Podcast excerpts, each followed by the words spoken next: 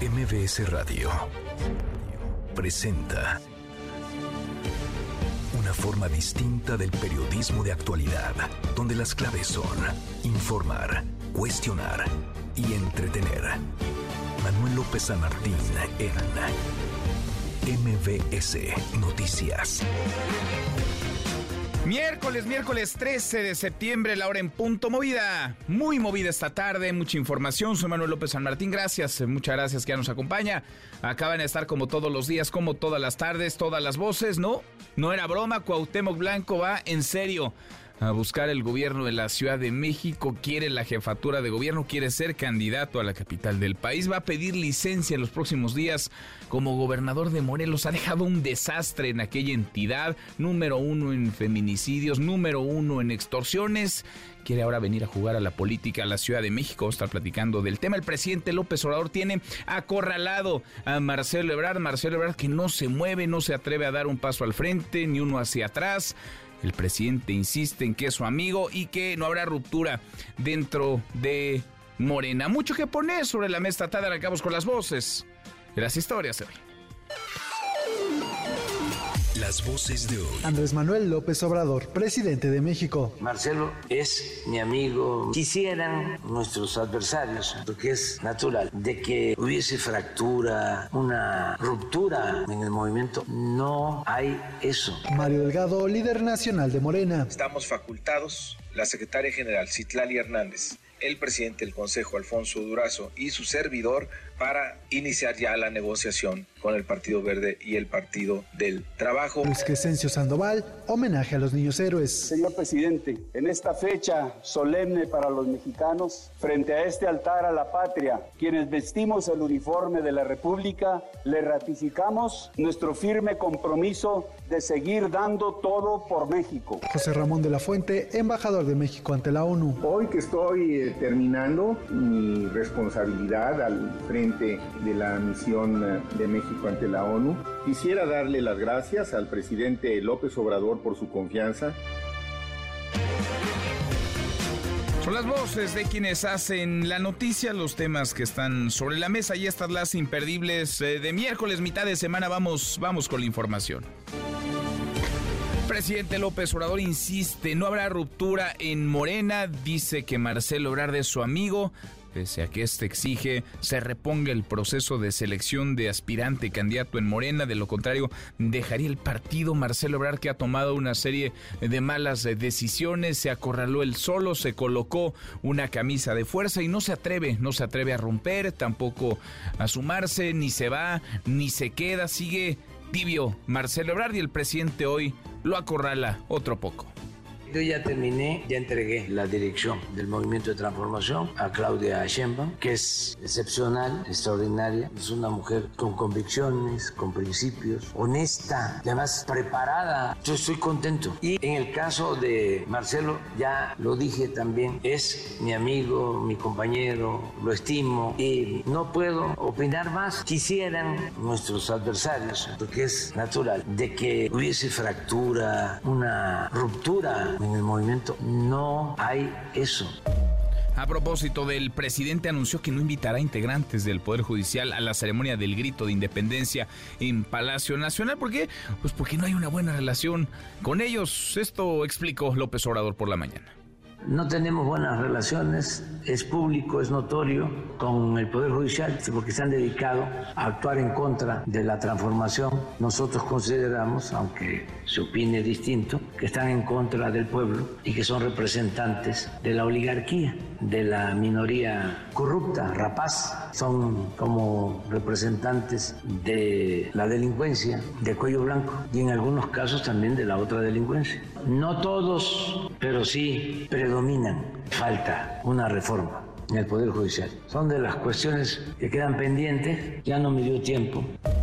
A propósito del presidente encabezó la ceremonia por el 176 aniversario de la gesta heroica de los niños héroes de Chapultepec. No asistieron los presidentes eh, del Poder Judicial ni del legislativo, presidenta del legislativo, una mujer, tanto presidiendo la Cámara de Diputados como el Senado no estuvieron, no estuvieron ahí como era tradición. Y pues no, No es broma, va en serio. Cuauhtémoc Blanco, gobernador de Morelos, confirma va a pedir licencia en los próximos días para buscar la candidatura a la jefatura de gobierno de la Ciudad de México. licencia pero usted sí va a ir a registrarse. Usted sí va a ir a registrarse. Ya se midió usted en la capital de México. Acuérdate que yo nací ahí, entonces este, la gente me tiene mucho cariño. Este, conozco casi todas las delegaciones. ¿Compite contra García Harfuch? ¿Es rival fuerte? Pues creo que todos son fuertes. Nada más que sí. ¿Qué tiro con él? Eh, no, no es tiro. Simplemente yo le, yo le he dicho muchas cosas. La gente lo va a decidir. La gente lo va a decidir. Cuauhtémoc Blanco quiere ser candidato al gobierno de la Ciudad de México. Qué cosa surrealista. Cuauhtémoc Blanco, que es gobernador todavía Morelos, ha dejado un desastre en aquella entidad. La violencia se desborda. No ha terminado el encargo. Él ha priorizado el fútbol. En sus ratos libres hace como que gobierna y ahora quiere venir a la Ciudad de México, donde no vive, a gobernar. En fin, Marta Rodríguez, titular de la Comisión Ejecutiva de Atención a Víctimas, dejó plantados a los senadores que investigan la tragedia en la estación migratoria de Ciudad Juárez, Chihuahua, donde 40 migrantes murieron. Los legisladores de oposición aseguran que esto obedeció a una instrucción de la secretaria de Gobernación.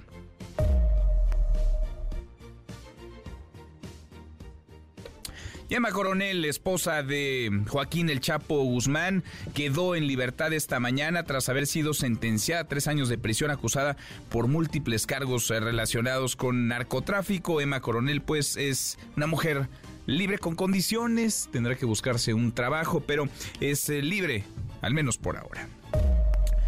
Kim Jong-un, líder de Corea del Norte, dictador de Corea del Norte, aseguró que Rusia tiene su apoyo total en la guerra contra Ucrania. Esto luego de su reunión con el presidente Vladimir Putin, con quien habría pactado, imagine usted, dos loquitos en la mesa, enviar armas y apoyar hacia Rusia a mantener su guerra en Ucrania.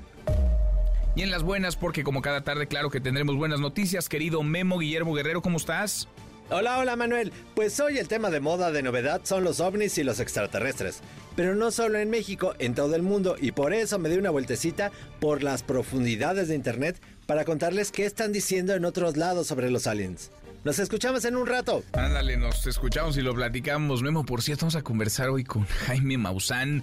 Eh, increíble, surrealista para algunos. Ayer estuvo Jaime Maussan en la Cámara de Diputados y presentó evidencia, lo que califica como evidencia de vida extraterrestre en nuestro planeta. Y incluso, eh, pues, unas... Eh, ahora él nos dirá cuál es el término correcto, pero llevó, digamos, eh, la prueba, la evidencia de restos de esa vida extraterrestre que había estado, habría estado en nuestro en nuestro planeta. Con peras y manzanas, cuéntanos, Miguel Ángel Aguilar, los beneficios de los eh, planes de retiro. Miguel Ángel, buenas tardes. Finanzas con peras y manzanas. Hola Manuel, ¿cómo estás? Un gusto saludarte. Quiero comentarte que muchas personas no conocen aún de los grandes beneficios de los planes personales de retiro. Debemos considerar que nuestros ingresos en edad de retiro deben cubrir, aparte de nuestras necesidades básicas, nuestras necesidades de salud, que desafortunadamente son mayores conforme tenemos mayor edad, y deben proporcionarnos una calidad de vida financieramente desahogada. Otro gran beneficio de los planes personales de retiro es que son deducibles y exentos de impuestos. Así es, nuestras autoridades fiscales nos motivan para prever nuestra solvencia financiera en edad de retiro. Miguel Seguros desde cero te ayuda con la mejor asesoría en la planeación y contratación de tu plan personal de retiro. Pregúntanos, búscanos en Facebook e Instagram como Miguel Seguros desde cero. Un gusto saludarlos, Manuel. Gracias, Miguel. Muchas gracias. Muy buenas tardes. Nico, querido Nicolás Romay, ¿qué traes hoy en Deportes? Buenas tardes. Querido Manuel, ¿cómo estás? Qué gusto saludarte. El día de hoy hablaremos de la selección mexicana de fútbol. Se empata contra Uzbekistán, un resultado que deja mal sabor de boca definitivamente. Hay que analizarlo y hay que platicar al respecto de, eso. Eliminatorias de Conmebol también. Hay muchos temas que, podremos platicar. Mucho, muchísimo que platicar. México no da una, ¿eh? Ni con el cambio de director técnico y Memo Ochoa ni se diga en la portería. Tres goles le metieron ayer. Hasta aquí el resumen con lo más importante del día. Ya, ya le adelantamos a platicar esta tarde con Jaime Maussan. Presentó el día de ayer ante el Congreso de la Cámara de Diputados eh, seres no humanos. Llevó lo que él califica como evidencia. Usted Eso queremos conversar con ustedes esta tarde. Cree, piensa que hay vida inteligente en otros planetas. Hay vida inteligente de otros planetas. Nuestro planeta. Opine arroba MBS Noticias. Nuestro WhatsApp 5524 99125. Viene el teléfono en cabina 5166 1025. Aunque parece que cada vez hay menos vida inteligente en este planeta. En fin, ahora lo platicamos. Eh, Rocío Méndez, parte de la mañanera 2024. Elecciones, grilla. La conferencia del presidente esta mañana. ¿Cómo estás, Rocío? Muy buenas tardes. ¿Qué tal, Manuel? Muy buenas tardes. Pues el presidente Andrés Manuel López Obrador fue cuestionado de nueva cuenta sobre este proceso interno en Morena para la coordinación de lo que llaman defensa de la cuarta transformación y en esa línea habló de Claudia Sheinbaum, de Marcelo Ebrard y hasta de Xochitl Gálvez. Vamos a escuchar.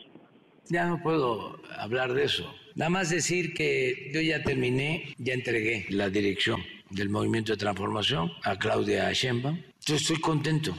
En el caso de Marcelo es mi amigo, mi compañero, lo estimo y quisieran nuestros adversarios que hubiese fractura, una ruptura en el movimiento. No hay eso, ni habrá. Se acabó el dedazo, se acabó el acarreo, la cargada, todo esto que hicieron nuestros adversarios durante mucho tiempo es como cuando se decía, no, es que los priistas, decían los panistas, ¿no? Son muy corruptos. Y miren que terminaron, agarrados de la mano.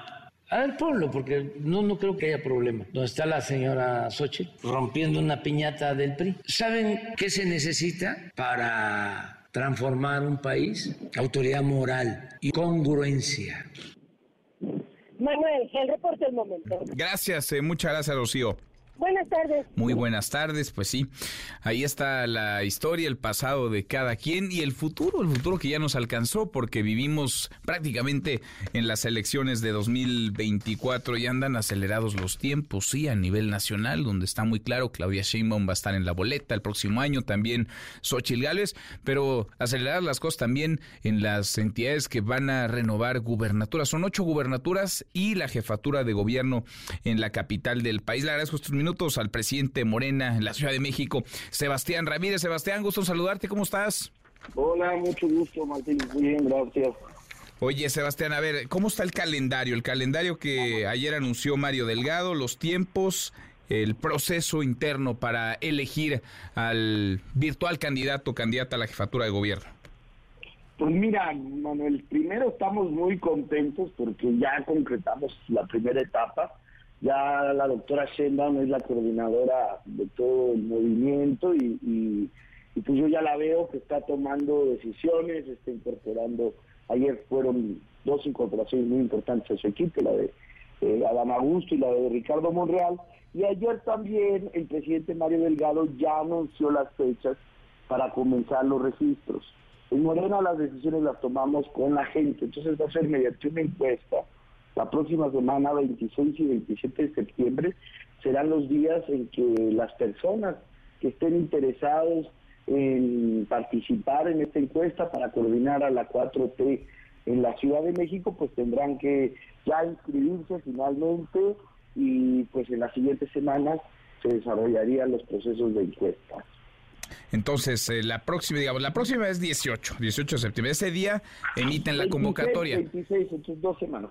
Dentro de dos. Entonces, 25, 26 de este mismo mes ya habría un registro de aspirantes y comenzaría la aplicación de encuesta. Va a ser una encuesta. Va a ser una encuesta, eh, solo son nueve estados, ¿no? Entonces, eh, a partir de ahí, pues ya naturalmente las primeras semanas de octubre, eh, pues tendrían que realizarse las encuestas de las nueve entidades donde se renueva el Poder Ejecutivo. Bien. Ahora, hay muchas manos levantadas, algunos eh, permanecen, digamos, con la intención de buscar la candidatura al gobierno capitalino. Pienso en Clara Brugada. Ayer el Congreso de la Ciudad de México le aprobó la licencia. Se va a partir del 16 de septiembre, una licencia por 60 días. Eh, se separó del cargo el pasado sábado eh, quien fuera secretario de Seguridad Ciudadana, Omar García Harfuch, que va marcando bien en las encuestas. Dijo que no, que siempre no. Ricardo Monreal eh, que como bien apunta Sebastián, fue eh, designado, fue nombrado por Claudia Sheinbaum uno de sus coordinadores, él junto con Adán Augusto López. Eh, escuchábamos a Cuauhtémoc Blanco, no sé si ya escuchaste a Cuauhtémoc Blanco, a ver, esto dijo el todavía gobernador de Morelos. licencia pero usted sí va a ir a registrarse. Usted sí va a ir a registrarse. Ya se midió usted en la capital de México. Acuérdate que yo nací ahí, entonces este, la gente me tiene mucho cariño. Este, conozco casi todas las delegaciones. ¿Compite contra García Harfuch? ¿Es rival fuerte? Pues creo que todos son fuertes. Nada más que sí. ¿Qué tiro con él? Eh, no, no es tiro. Simplemente yo le, yo le he dicho muchas cosas. La gente lo va a decidir. Pues allá hay otro. Algunos pensaron que estaba fintando, pero lo confirma hoy Sebastián. ¿Puede venir a competir Cuauhtémoc Blanco, que es gobernador de, Morelos? ¿Puede venir a buscar la candidatura a la jefatura de gobierno? Bueno, pues habría que revisar en términos eh, jurídicos eh, la viabilidad. yo me imagino que en términos legales él está posibilitado porque pues, él nació en la ciudad, ¿no? Como él mismo lo ha dicho. en el barrio de Tepitos, si no recuerdo, este, pues es muy conocido. Eh, ya vamos a establecer, ya el 26, la próxima, se dará a conocer la convocatoria, se establecerán los lineamientos y la gente va a decidir. Nosotros confiamos mucho en la, en la sabiduría de la gente y que la gente eh, sea quien nos diga quién nos debe representar en la ciudad. ¿Una encuesta, Sebastián, o más de una encuesta? Mira, comúnmente, solo, bueno, más bien, solo en el caso de la, de la coordinación nacional se hicieron cinco encuestas. Lo que siempre habíamos hecho es, y yo creo que así seguirá haciendo, está ese proceso de definición, es eh, mantener una sola encuesta, que es la que hace la Comisión Nacional de Encuestas de Morena pues lo, lo veremos. se sabe. lo más probable. se, se, sabe o se sabrá ya después de la encuesta si en Ciudad de México por género será eh, varón o, mujer, si será candidatura para hombre o para, para, mujer, te lo, te lo pregunto porque estarán en juego también las gubernaturas de Chiapas, Morelos, Jalisco, Puebla, Guanajuato, Veracruz, Tabasco y Yucatán. Y hay un asunto de paridad de género. ¿Qué va a pasar si ganan más hombres las encuestas o más mujeres para que haya, digamos, ese, ese equilibrio? ¿Se va a saber con, con anticipación si correspondería a mujer a hombre o hasta que se levante la encuesta? Hasta que se levanten las nueve encuestas. Hasta ahora no hay nada establecido. Yo he visto varios artículos de opinión en la prensa que hablan de que ya se estableció el género que le corresponde a cada entidad. Eso no es eh, cierto. El partido tiene que terminar de definir un método porque puede suceder lo que tú digas, ¿no? que, que haya más personas, sobre todo más hombres, porque en los criterios de paridad de género, si fueran más mujeres, no habría problema, porque las acciones afirmativas pues buscan reparar una desigualdad histórica. Entonces, pero en el caso en que hubiera más hombres mejor posicionados, eh, pues tendría que hacerse ahí un criterio de balancear y también pues identificar la diferencia en el nivel de mejor posicionamiento, ¿no? No es lo mismo estar uno o dos puntos mejor posicionado que 20 puntos mejor posicionado. Entonces, eh, pues es una tarea compleja que tendrá que enfrentar eh, la Comisión Nacional de Elecciones, la Coordinadora eh, Nacional de nuestro movimiento, el, Comité Ejecutivo Nacional, porque esto se tiene que ver en paquete, Manuel. No lo puedes ver de forma aislada, ¿no? Tal como tú lo describes. Sin duda. Pues lo veremos. Entonces, Omar García Harfush, mano levantada. Eh, Clara Brugada, ni se diga. Cuauhtémoc Blanco, ¿alguien más que nos, que nos falte, que se nos esté escapando, Sebastián? ¿Algo que tú sepas que nosotros no? Pues hasta ahora no, pero bueno, pues ya hoy tenemos un nuevo nombre, así que no descartes en los próximos días alguien más levante la mano. Mm, bueno, pues vamos, vamos viendo, andan acelerados los tiempos, seguimos platicándolo. Gracias, como siempre, muchas gracias, Sebastián. Un saludo, Manuel, gracias. Eh, igualmente, Sebastián Ramírez, presidente de Morena en la Ciudad de México. Ahí están tres apuntados, tres interesados, algunos más. Ya se bajaron. ¿Quién será el bueno? ¿Quién va a ser el candidato al gobierno de la Ciudad de México? Ahora con 20, pausa, volvemos, volvemos, hay más. Siga a Manuel López San Martín en redes sociales. Twitter, Facebook y TikTok. M. López San Martín. Continúa con la información con Manuel López San Martín en MBS Noticias. Todo lo que buscas está con nosotros. Lo que ocurre en México y el mundo.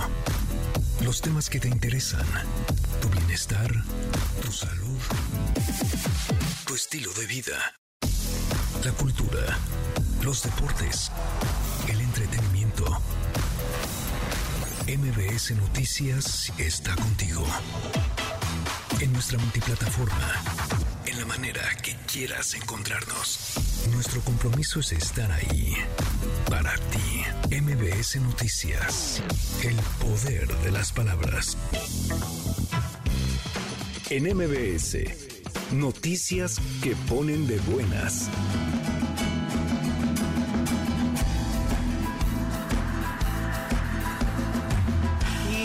Ni tlac tlacocuay, ni motla abuelita, ni chihuamo, cualiteki, ni neki, ni mikia, y cuac, ni sinquisa. La Secretaría de Cultura Federal invita a asistir a la serie de conciertos que siga la fiesta Viva la Música Popular y Tradicional, evento conmemorativo que tendrá lugar el 23 y 24 de septiembre a partir de las 11 de la mañana en la Plaza Jacarandas del Complejo Cultural Los Pinos y el cual tiene como objetivo continuar con las celebraciones del mes patrio y promover, reconocer y difundir tanto las lenguas originarias como la diversidad musical del país.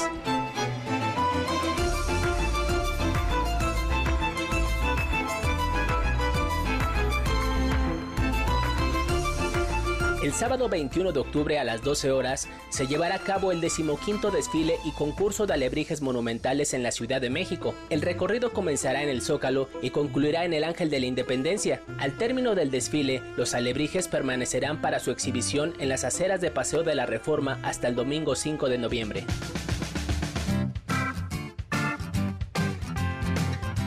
La Secretaría de Cultura de la Ciudad de México, Procine CDMX y la Secretaría de Medio Ambiente invitan a participar en el concurso de videos cortos en los parques de la capital. Las bases consisten en grabar un video corto con tu celular o tableta y a través del cual cuentes tu experiencia junto con tu familia o amigos de qué significa estar en contacto con la naturaleza y qué beneficios ofrecen los parques. Los tres mejores videos de siete categorías ganarán premios de hasta 30 mil pesos.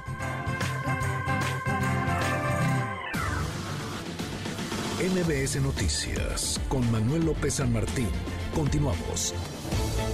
Seguimos, casi llegamos a la media hora con 22. No he visto nunca lo que ayer ocurrió en la Cámara de Diputados. Llegó Jaime Maussan y presentó, Jaime Maussan, presentó supuestos cuerpos de extraterrestres que habría analizado la UNAM. Eh, surrealista el asunto. Angélica Melín, ¿cómo estás, Angélica? Buenas tardes. Hola, Manuel, muy buenas tardes. Qué gusto saludarte también. Saludos a los amigos del auditorio. El recinto parlamentario de San Lázaro fue escenario de la presencia de lo que ahora se llama, Manuel, fenómenos, fenómenos anómalos no identificados, lo que antes se conocía como objetos voladores no identificados, que en suma son los ovnis, y bueno, pues esto incluyó sus cuerpos extraterrestres, y es que se llevó a cabo este evento histórico e inédito, donde incluso se presentaron supuestas evidencias físicas, Manuel, de la existencia de vida no terrestre, y es que el eh, ufólogo o el eh, periodista especializado en estos temas, de los ovnis, Jaime Maussan,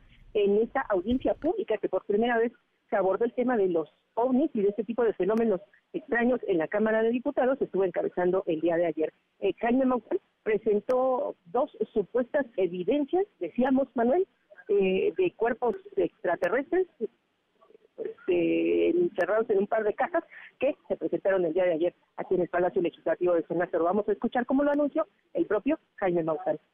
Aquí hoy vamos a presentar dos seres que fueron recuperados en Perú en una mina de diatomea. Son cuerpos desecados encontrados entre las ciudades de Palpa y de Nazca en 2017. En el Palacio Legislativo de San Lázaro se abrieron dos cajas que estaban selladas con una cubierta transparente manual donde había dos figuras de tipo humanoide eh, de apenas 60 centímetros de largo. Su apariencia era la que se muestra en las películas de ficción con respecto a los extraterrestres marcianos también se les llama, eran dos seres, dos cuerpos de cabezas alargadas y forma ovalada, con las cuencas de los ojos de gran tamaño, dos ranuras muy pequeñas en lugar de nariz, una abertura apenas un poco más grande, sin dientes, a modo de boca, así como extremidades largas con solo tres dedos cubiertas de un material blanco que, pues al verlo, eh, vimos que se parecía mucho al yeso, dijeron que era polvo de diatomea de lo que estaban cubiertos estos cuerpos, supuestos cuerpos extraterrestres. Se puntualizó que estas dos figuras habían sido calificadas por el gobierno de Perú, el lugar donde fueron encontradas, pues como falsas y también han sido descartadas por algunos científicos. Como supuesta prueba de la existencia de estos fenómenos anómalos en México, el ufólogo Maussan Manuel dio a conocer que en el 2024 la Secretaría de la Defensa le hizo llegar una grabación sobre un supuesto avistamiento de objetos voladores extraños por parte de pilotos militares. Vamos a escuchar. Este video fue el primero de su tipo liberado por la Fuerza Aérea de un país. Me fue entregado por el secretario de la Defensa, Ricardo Clemente Vega García. Lo raro es que trae una punta delante. Ah, cabrón. Son 10, 11 objetos. 8, 9, 10, 11 contando toda la cola. Ay, jóvenes, no estamos solos. Sí, no estamos solos, ¿eh? de veras. ¿Qué, qué cosa tan rara, ¿eh? no estamos solos, decían estas voces de esta supuesta grabación de pilotos militares que habrían pues hecho estos avistamientos en el año 2004. Manuel, en este foro eh, de discusión sobre el tema OVNI o del tema FANI, ahora llamado fenómenos anómalos no identificados, el piloto norteamericano en retiro, Ryan Gress, que también en julio pasado yo eh, estuvo en la audiencia formal que se eh, llevó a cabo en el Congreso norteamericano, también insistió en que estos hechos sí son reales, pero los gobiernos los están ocultando. Vamos a escuchar al eh, invitado en voz de la traductora los militares de Estados Unidos quieren mantener esto en, secreto y a pesar de la legislación del 2023, el presidente como jefe al mando no quiere revelar eh, de manera de manera indefinida estos estos expedientes. En su participación y hasta ese punto estaba en tono serio esta audiencia pública sobre FANIS, los fenómenos anómalos no identificados, el controlador de vuelo y piloto mexicano en activo, Enrique Colbeck, quien aceptó que él era un escéptico de este tipo de fenómenos, admitió que sí hay fenómenos desconocidos que ocurren en eh, el espacio aéreo en distintas partes del mundo, a él le tocó avisar algo de este tipo y esto dijo, sí está poniendo en riesgo el espacio aéreo en el caso de México. Vamos a escuchar su testimonio. Soy controlador desde hace 48 años, habiendo trabajado en más de 10 aeropuertos de la República Mexicana. Estoy aquí para testimoniar la peligrosa existencia de este fenómeno, que no es un mito, no es una leyenda o cuento inventado, es un hecho que compromete fuertemente la altísima responsabilidad y desempeño de mi profesión. Pues así, el día de ayer la Cámara de Diputados fue eh, escenario para estos fenómenos anómalos no identificados y también para estos supuestos, supuestos cuerpos de, seres no humanos, no terráqueos, no terrestres, que se presentaron ayer aquí en el Palacio Legislativo Humano. bueno, tú tienes muchos años cubriendo el Congreso, Angélica, muchos años cubriendo esa fuente, el eh, terreno legislativo. ¿Habías visto algo parecido a esto, a lo de ayer, a Jaime Maussan y supuestos extraterrestres en el Congreso? Nunca se había presentado una situación de este tipo, estas supuestas evidencias que dijeron los expertos que las presentaron, que son las llamadas momias de Nazca y que recalcaban ellos mismos el gobierno de Perú, donde se encontraron, pues los han catalogado como evidencias falsas, que son hechizas, que son formadas de partes de huesos humanos y de huesos de animales, pero nunca se había visto. Aquí se han visto gritos y sombrerazos, protestas, tomas de tribuna, golpes entre los legisladores, pero nunca seres extraterrestres. Bueno, qué cosa, pues sí, ya es surrealista. En fin, gracias Angélica, muchas gracias. A ti, hasta luego. Muy buenas tardes. Oscar Palacios, Oscar, buenas tardes, ¿cómo te va? ¿Qué tal, Manuel? Buenas tardes. Pues aquí en la Cámara Alta, la titular de la Comisión Ejecutiva de Atención a Víctimas, Marta Rodríguez Estrada, dejó plantados a los senadores que integran el Grupo de Trabajo Plural de Seguimiento a los hechos ocurridos en la estación migratoria de Ciudad Juárez, Chihuahua, el pasado 27 de marzo. A pesar de que fue citada desde el pasado 24 de agosto a fin de intercambiar información sobre las medidas de atención a las víctimas de este incendio registrado en la estación migratoria, Marta Rodríguez canceló canceló un día antes su participación argumentando cuestiones de agenda que ya tenía previamente contempladas. Esta ausencia de la titular de la CEA pues generó por supuesto molestia entre legisladores de oposición, quienes advirtieron que esto obedeció a una instrucción de la secretaria de Gobernación Luisa María Alcalde. En este sentido, la vicecoordinadora del PAN, Kenia López Rabadán, aseguró que los legisladores están obligados a pedir la comparecencia de la secretaria de Gobernación que dijo no ha querido recibir a las víctimas de la tragedia en Ciudad Juárez. Escuchemos. Si hoy no está la titular de la Comisión Ejecutiva de Atención a Víctimas, es por una instrucción de la secretaria de Gobernación, Luisa María Alcalde. Y es a ella a quien me parece esta comisión está obligada de exigir su comparecencia para que venga a explicar por qué la Secretaría de Gobernación tiene una instrucción, es clara y es pública, de no recibir a las víctimas de igual forma, la senadora por el PRI, Beatriz Paredes Rangel, lamentó la ausencia de la titular de la CEAP y anticipó que presentará una iniciativa, esto para sancionar a los funcionarios que no atiendan las convocatorias del Congreso. Así lo dijo. Parecería tautológico que alguien que, tiene que atender no sea ni siquiera capaz de presentarse. Voy a presentar una iniciativa para que haya una sanción a los funcionarios del Poder Ejecutivo y de los órganos autónomos que no atiendan la convocatoria del Poder Legislativo. Por su parte, el senador del Grupo Plural, Emilio Álvarez y Casa, consideró inadmisible lo ocurrido y pidió tomar medidas enérgicas contra Marta Rodríguez Estrada, que recordó es la segunda ocasión ya que no atiende la convocatoria de los legisladores. Manuel, lo ocurrido aquí en el Senado de la República. Bueno, gracias, eh, muchas gracias, Oscar. Hasta luego. Hasta muy pronto, muy buenas tardes, los deja plantados, no, no se presenta como si no fuera relevante, como si no tuviera que ser un asunto urgente a tratar los hechos ocurridos en la estación migratoria de Ciudad Juárez, Chihuahua, hechos que dejaron decenas de migrantes muertos. Y ahí sigue en su cargo, ahí sigue Francisco García Garduño, el titular de Migración, nada lo mueve, nadie parece lo mueve. Juan Carlos Alarcón, vaya bloqueo y vaya caos en el periférico. Juan Carlos, buenas tardes.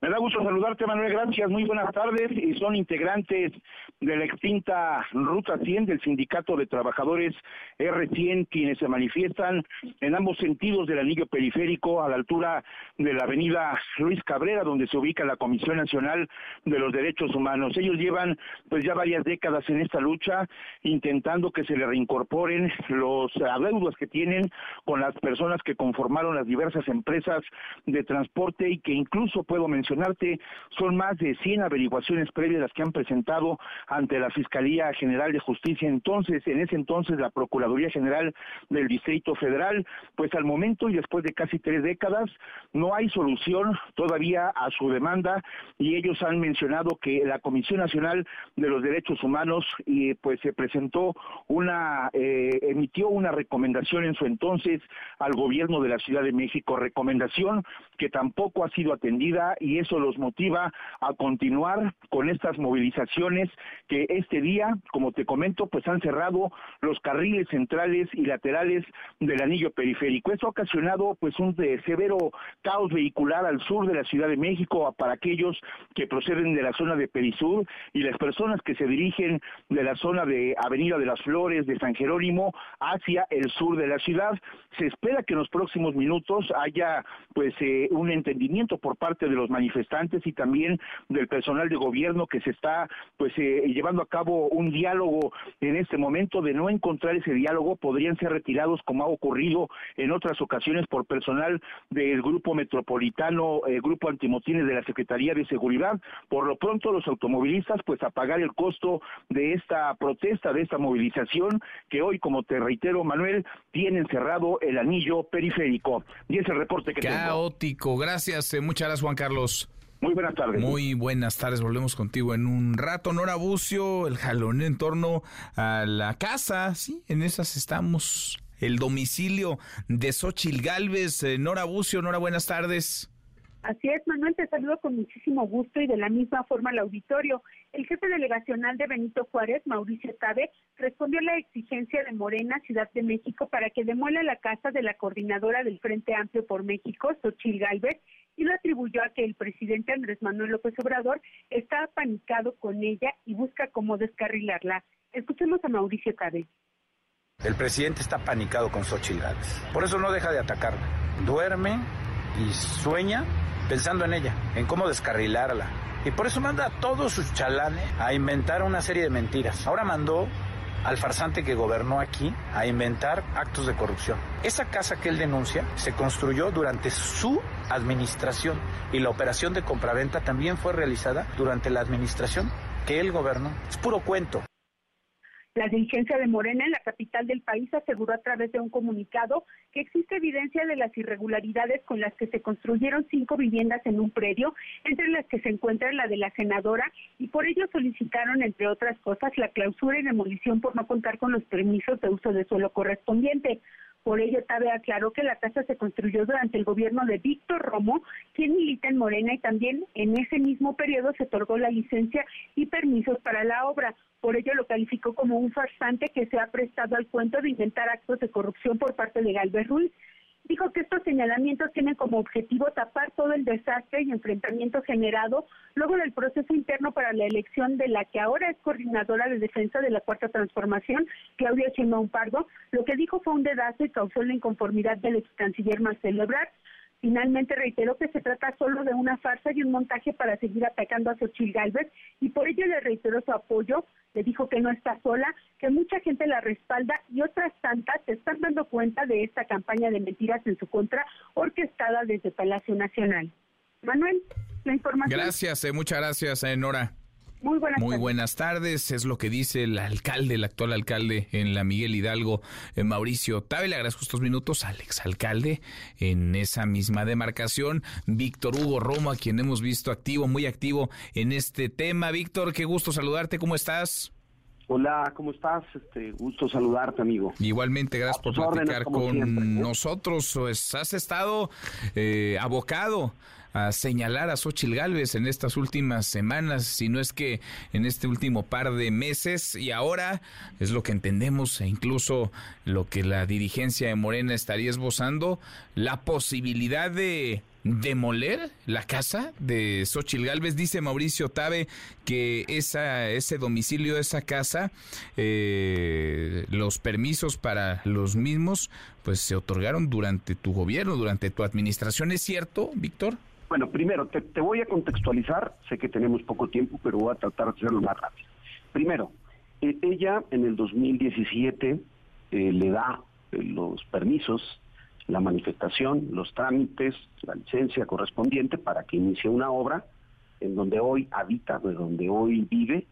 Este, y segundo, eh, acto, ella es por los desarrollos inmobiliarios que hicieron esas ese conjunto residencial, contrataron sus empresas, ¿no? Para hacer servicios.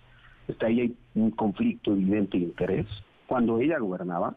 Tercero, ahí compra su casa, ¿sí? Y bueno, pues que compre su casa no tiene nada de malo, pero recibe un descuentazo. Y nosotros lo hemos denominado como un moche, porque valía 15 millones y lo compró casi en 9 millones de pesos. Estamos hablando de casi el 40% de descuento que yo no sé si a ti, amigo, o a otros les hacen descuentos del 40% cuando uno compra un inmueble, una casa o un departamento. Entonces ahí está muy sospechoso. Bueno, aparte de eso, eh, eh, en la casa, el conjunto residencial no tiene un trámite y te lo voy a explicar como con bolitas y palitos, porque es muy importante que lo sepa la gente. Eh, si tú tienes un carro y no tienes la licencia de conducir, si no tienes el tarjetón, si no tienes la tarjeta de circular, pues no puedes usar el carro, ¿no? Pues bueno, hay un trámite final que se llama eh, uso y ocupación. Y hasta el nombre lo dice de ese trámite. No se puede usar o no se puede ocupar si no tienes ese trámite.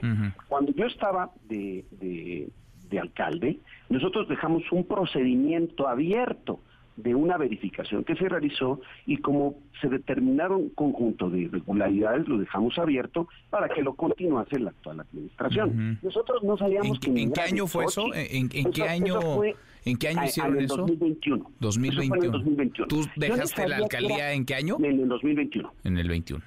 Yo ni sabía que ahí vivía Xochitl así para decírtelo, ¿eh? no sabía. Este, nosotros nos enteramos después cuando Hernán, un compañero, colega tuyo, periodista, va a su casa y ahí nos enteramos de que era su, su, su casa. Y pues ahí nos dimos cuenta. Y entonces empezamos a investigar y resultó que no tenía el trámite final. Es como si no tienes el acta de nacimiento, es como si no tienes la licencia de conducir. ¿Cuándo se construyó este este desarrollo? Porque no solamente es la casa de Xochitl. Desde el 17. Desde el 2017 y se termina en el 2021. Se termina hasta el 21 entonces. Hasta el 2021. Pero en el... tú fuiste eh, alcalde, del 18 al 21. al 2021. Y ahí en ese, en ese lapso, ¿qué pasó? En ese lapso entre el 18 y el 21 quien da el permiso, ahí se equivoca Tabe, es la, actual senadora, ¿sí? que es la manifestación de construcción en el 2017. Y sale la obra. Y tú dices, como es una obra chica, tú dices, bueno, como autoridad, si no hay quejas, pues adelante. Pero ya que se hizo el, el tema del uso y ocupación, se verifica y se determina que si hay un conjunto de anomalías y no se entrega el uso y ocupación, ahí todavía no se habitaba. Pero entra TABE y resultó que en estos dos años nos enteramos que la senadora lo ha habitado, lo ha usado y no tiene el uso y ocupación, por eso es ilegal. Y lo quieren de lo quieren demoler? No, no, no, no, no, mira, no, no, no, a ver, es que por ley aquel inmueble que es irregular pues tiene que pues, demoler o, o, quitar el excedente de obra, o adecuarse o pagar una multa, ¿no? Eso es lo que dice la ley. Pero no, no se trata de eso. O sea, se trata más bien de que cumpla con la ley, el requisito final. Eh, la verdad es que no queremos que ella se vuelva una marca y diga, me quieren quitar mi techo y me voy a quedar sin casa. No, todo lo contrario, más bien que el excedente de obra, que las irregularidades y que el uso de ocupación lo tramite, pero está dos años viviendo en un lugar que es irregular y que está tolerado hoy por la alcaldía, precisamente gobernada por un panista que hoy declara que todo está bien. Pues no está bien, hombre. Tengo todos los documentos, los he exhibido en el video, los he exhibido en redes sociales y primero, hay un evidente conflicto de interés. Si el conflicto dónde aparece cuando ella da el permiso y contratan sus empresas para que desarrollen. Mm. Punto. después, el tráfico de influencias, pues es obvio que a quién le dan un descuentazo de la mitad del precio del balcón, a nadie. Y tercero, pues hay evidente una corrupción ahí, una eh, se tolera por parte de la autoridad actual de que viva ella dos años sin que tramite ah, lo más importante que es el acta de nacimiento de una obra. Mm, ¿Por qué, ¿Por qué, Víctor, se preguntarán quienes nos escuchan, por qué tanto interés en un domicilio, en una vivienda, en la de Xochil Galvez? Porque te hemos visto muy activo, insisto, en este caso en lo particular. No es que andes eh, revisando los usos de suelo y los permisos de construcción y compraventa de todas las casas de la, de la Ciudad de México. Pues, Espero, pues, pero ¿por qué, ¿por qué el caso de Xochil Galvez? Tú, tú sabes, y creo que tú, tú lo has vivido Tú sabes que no es nuevo las contradicciones que yo he tenido con Xochitl. No, se han, se han dado duro desde hace años. años. Diez, no, diez años contradictos. Sí. Y, y, y, yo hoy tengo esta información y lo voy a conocer, porque es de interés público, porque ella no es una desconocida, no es eh, una japonesa que vive aquí y nadie conozca, no, es la señora que quiere aspirar a la silla presidencial y, yo tengo esta información y la quiero dar a conocer. Bueno, ahora tú, tú eres militante de Morena, todo esto tiene que ver con el 24 y con la política y con los tiempos que se viven. Pero Manuel, ¿cuándo no ha tenido que ver con la política? No, cosas de políticos. No, pregunto. Pues hay que decir las metas, ella es política, yo soy político y yo la estoy denunciando y yo estoy eh, diciendo y señalando que hay un conflicto de interés, un tráfico de influencias y que hay corrupción en esta casa que le he denominado la Casa Roja, la Casa del Moche mm. o la Casa de la Corrupción de Xochitl. Bueno, yo pensé que habían hecho las paces hace años, Víctor. Pues mira, ya sabes que es, esto es como amores perros, ¿no? Este, eh, es de, encuentros y desencuentros, ¿no? Pero hoy, pues estamos en trincheras diferentes. Yo no tengo nada en lo personal, lo que sí es que el actor político que es ella, lo que significa, eh, pues tiene eh, mucho eh, por detrás en la espalda de dudosa procedencia. Y yo ya di a conocer no solamente la casa, este, desarrollos inmobiliarios, por lo menos tres que la contrataron y contrataron sus empresas. Y hay alrededor de 1.400 millones de pesos con sendos y jugosos contratos públicos y privados, todos al amparo del poder público desde que era funcionaria de Fox hasta que fue delegada. Tú no vas a parar entonces, tú vas a irte, vas a seguirte contra Xochitl Galvez. Es más, ¿me dejas dar una premisa? A ver. Si me lo permites. Anuncio mi programa, que van a ser no te voy a hacer competencia, ¿eh? Para nada. Eh, es un programa que le voy a denominar los expedientes X, ¿no? Y cada 15 días por internet voy a sacar eh, todo lo que tengo de información, todo lo que me ha llegado del actuar de lo que fue delegada estos eh, del 2015 al 2018 Xochitl Gálvez. Entonces ahí te vas a dar cuenta con papeles, con documentos. Ojo, no soy ni el CISEN, ni me manda el presidente, ni me manda nadie. Es tu servidor como ciudadano, como exalcalde y un conjunto de abogados. Como, como ciudadano, entonces, no, no como servidor público. Vamos a dar a conocer cada 15 días los expedientes X.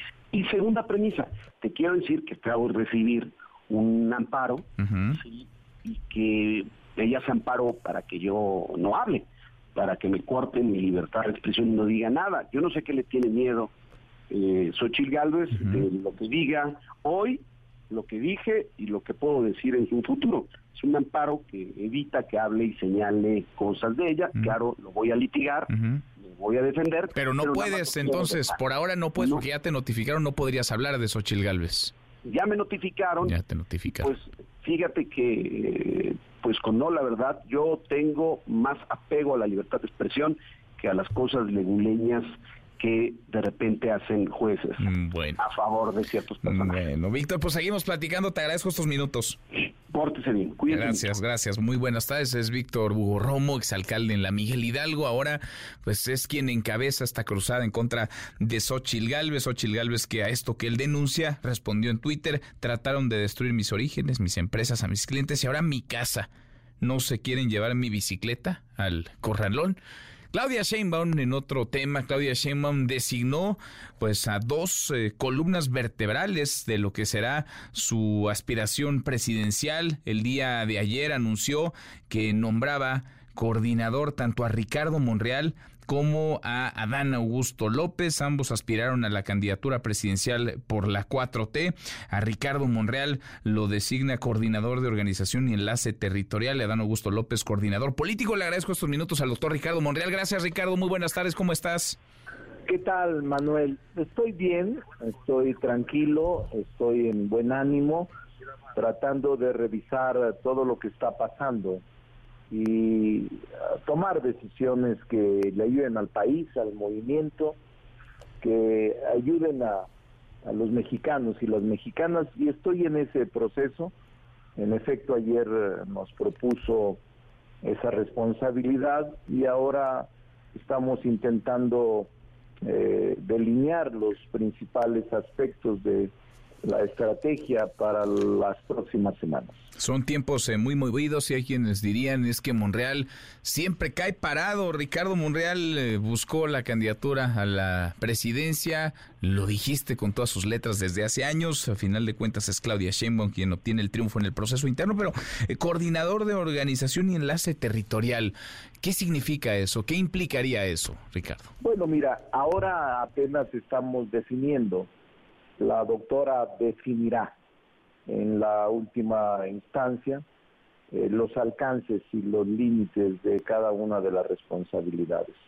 Pero se trata de la estrategia de impulsar en las circunscripciones plurinominales el triunfo, de hablar con quienes vayan a ser candidatos o quienes se inscriban, eh, buscar la unidad, los mejores perfiles, eh, buscar cohesión, buscar que en territorio haya armonía y que haya una, orgánica unidad.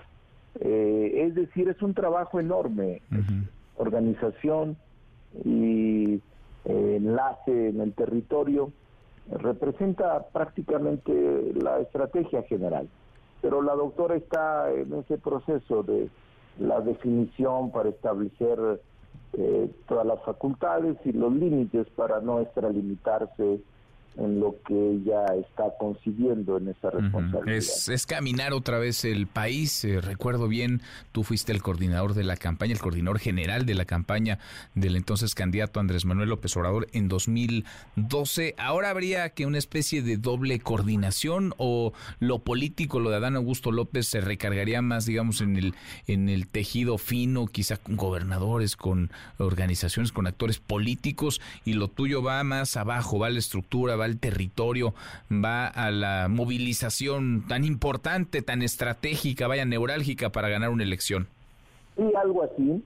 Eh, obviamente eh, la corrección política implica también los partidos de oposición, los partidos políticos o personas que quieren sumarse a nuestra estrategia, eh, buscar a actores, buscar a personalidades, convencer, todo eso es parte de la corrección política y la nuestra más estructura, que es eh, parte fundamental para los triunfos electorales, y que estamos muy tranquilos, dispuestos a ayudar. Yo me comprometí, estoy cumpliendo con toda seriedad mi compromiso. Cuando firmé y cuando di mi palabra de que me quedaría en Morena independientemente de los resultados y de que al asumir plenamente eh, las eh, encuestas y sus resultados, me comprometía también a ayudarle a quien resultó en este caso la coordinadora. Y así lo estoy haciendo porque deseo que México salga bien, deseo que no haya trabas ni obstáculos en un triunfo amplio y que la gente pueda conocernos, conocer nuestra propuesta e identificarse con ella. Esa es la idea, Manuel, que estamos intentando hacer y trataremos de hacerlo con la mayor eficacia y discreción que sea posible. Bueno, pero la chamba ya la aceptaste, es decir, ya eres el coordinador de organización y enlace territorial de Claudia Sheinbaum. ayer me la propuso, yo había dicho que ayudaría y sería de mi parte contradictorio si ya lo había expresado decir que no. Por eso quiero ayudar. Nada más en la experiencia que tenemos para intentar salir adelante todos. Bueno, ya eso implica, lo dijiste ayer en algunas entrevistas, que eh, queda descartada tu aspiración al gobierno de la Ciudad de México.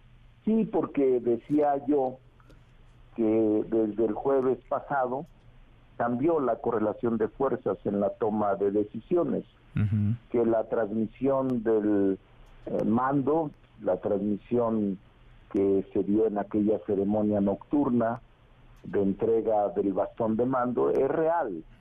Y que a pesar de que son facultades metaconstitucionales que todos los presidentes tienen, eh, en este caso el presidente ha renunciado a esa facultad metaconstitucional de involucrarse en decisiones del partido y le ha entregado a Claudia Sheinbaum esa decisión. Y la primera decisión que ella tomó, eh, pues que yo respeto, sin valorar si es buena o mala, simplemente la respeto, es eh, que su una gente cercana a ella, de absoluta confianza, pidiera renuncia o renunciara, pidiera licencia o renunciara para seguramente inscribirse como aspirante. Entonces, necesitas no ver o necesitas eh, simular o autoengañarte mm.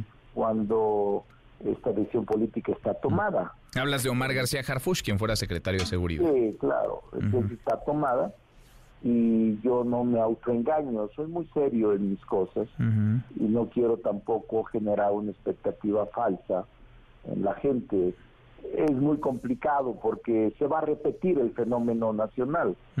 Eh, si votaron por Claudia Sheinbaum una mayoría importante es porque la ubicaban muy cercana al presidente. A mí que venía de una, un desencuentro de dos años, me ubicaron como un personaje que no estaba cercano al presidente.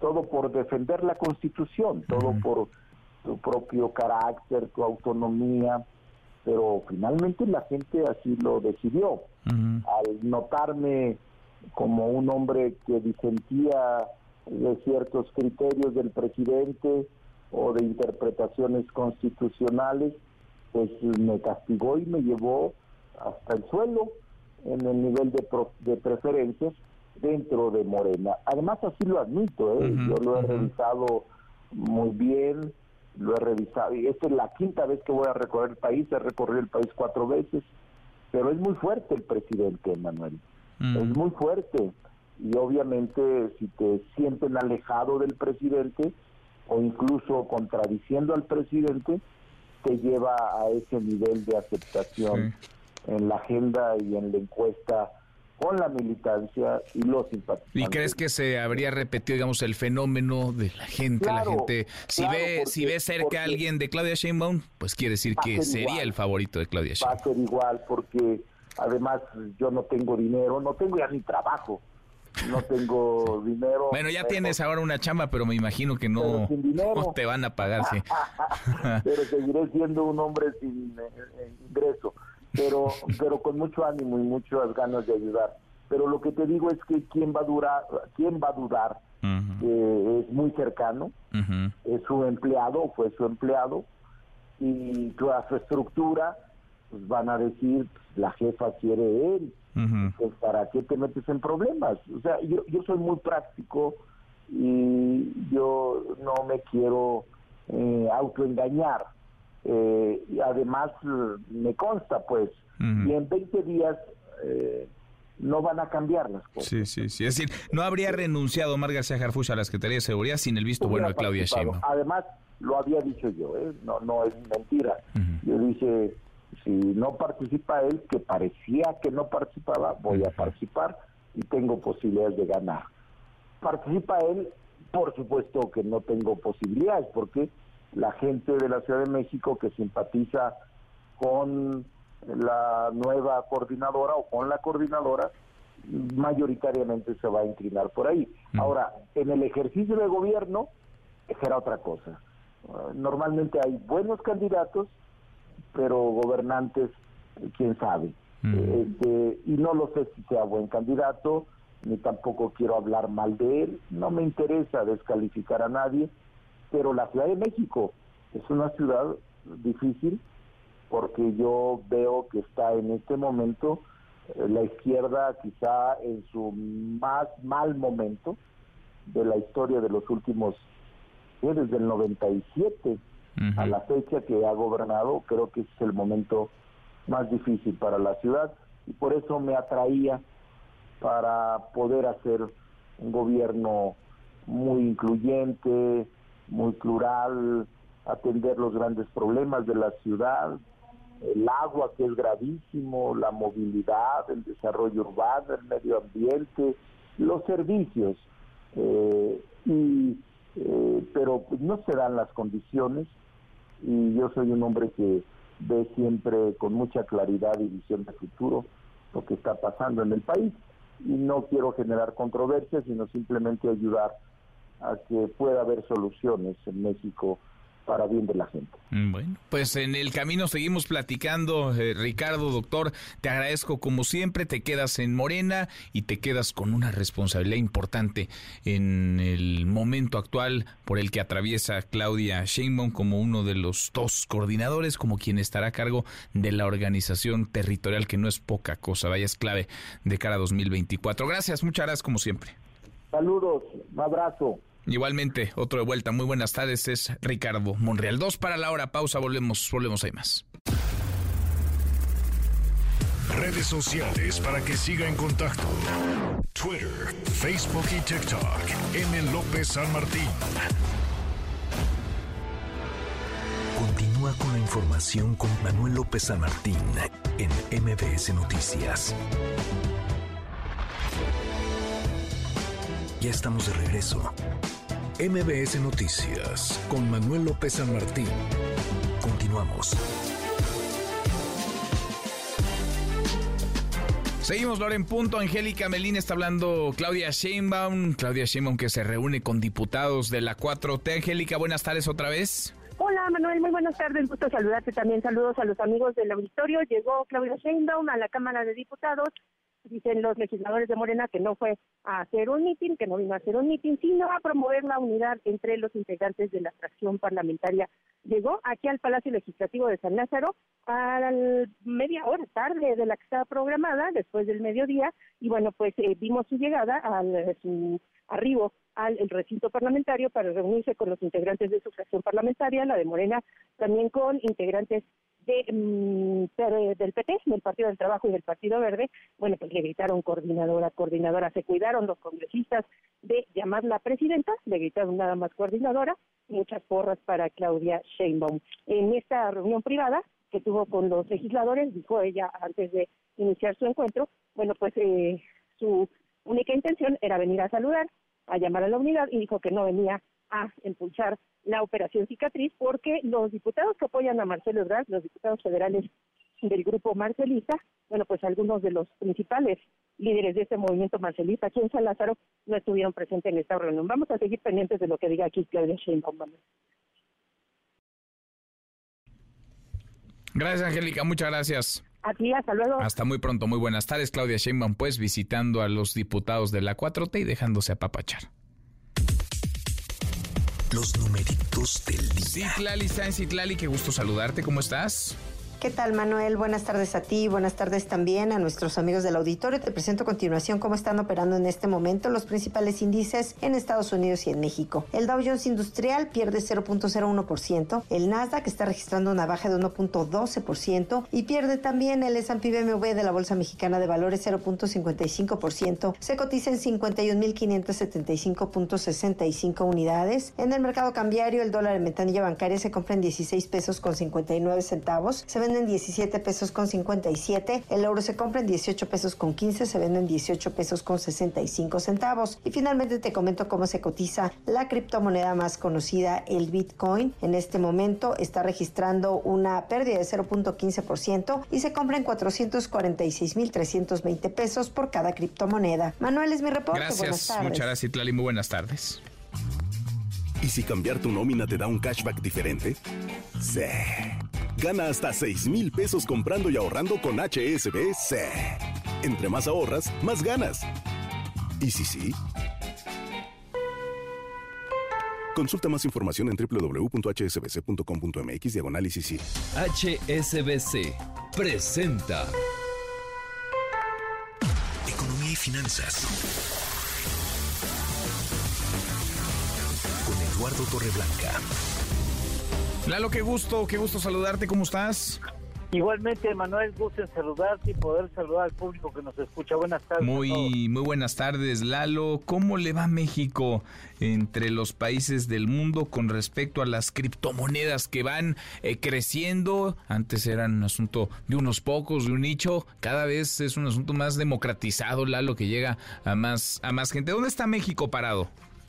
Pues fíjate que está parado en un buen lugar a nivel mundial, según un reporte que acaba de dar a conocer la firma multinacional Chain Analysis. El reporte del 2023 señala que México ya es el país número 12, vigésimo segundo en el mundo, que ha adoptado la compra y eventualmente el uso de criptomonedas. Al parecer, según este informe, los mexicanos tenemos una pues una facilidad para involucrarnos en el uso y, la compra de las criptomonedas como alternativa de ahorro o inversión.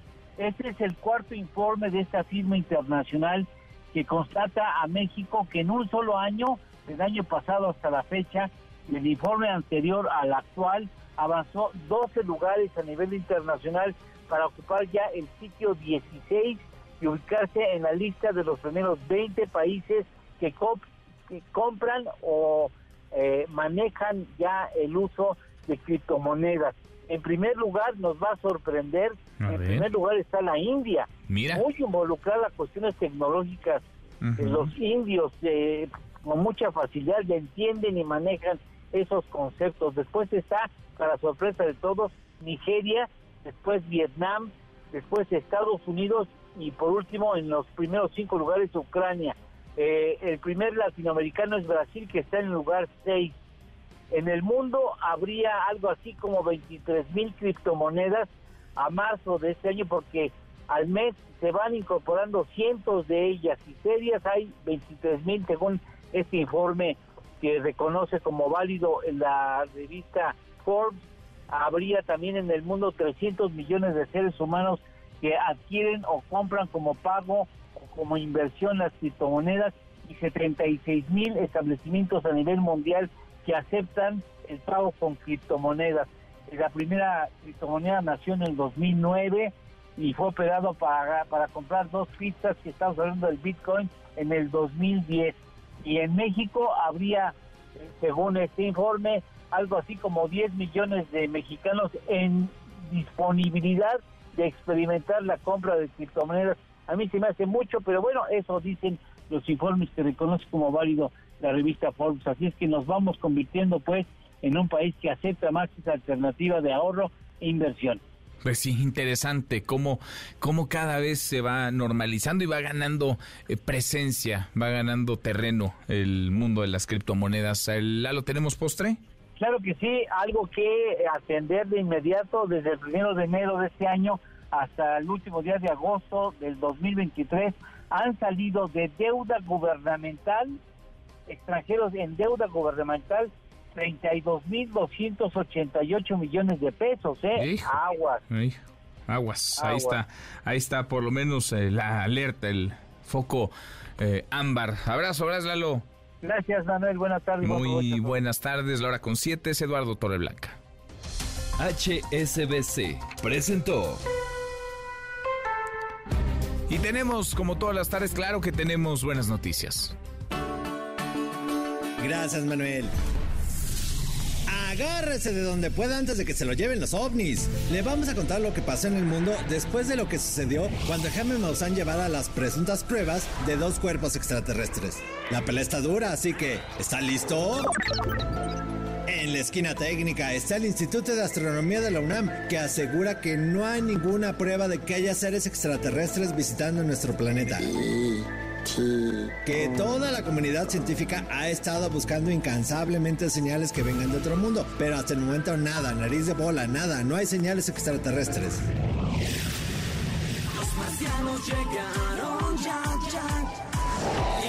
En la esquina ruda, Vaya revuelo que se armó ayer en los grupos de discusión de Reddit. Si usted pensaba que los mexicanos son apasionados de estos temas, los gringos nos dicen quítate que ahí te voy. En el subreddit UFO se están organizando para que el gobierno de México deje analizar los presuntos restos alienígenas para estar seguros de que sí son, sí son. Have you ever seen a UFO or extraterrestrial? What's your story? Please remember to like. En la otra esquina, en Japón un movimiento de ufólogos están convencidos de que el ADN de los supuestos seres no son humanos.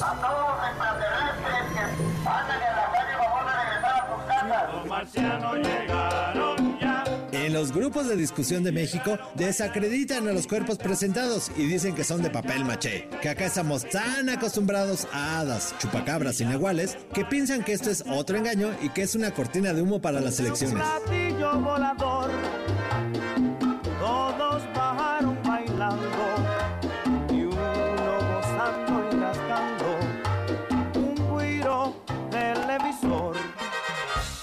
Cientos de miles de comentarios en YouTube, cientos de miles de personas que se están dando hasta con la cubeta en todo el mundo. ¿Serán aliens? ¿Será una piñata? ¿Será que los aliens ya están entre nosotros? Un mundo nos vigila. A lo mejor la persona que está junto a usted es un venusino y usted le está dando unos besos. Que pase usted un feliz miércoles me convierto en marciano.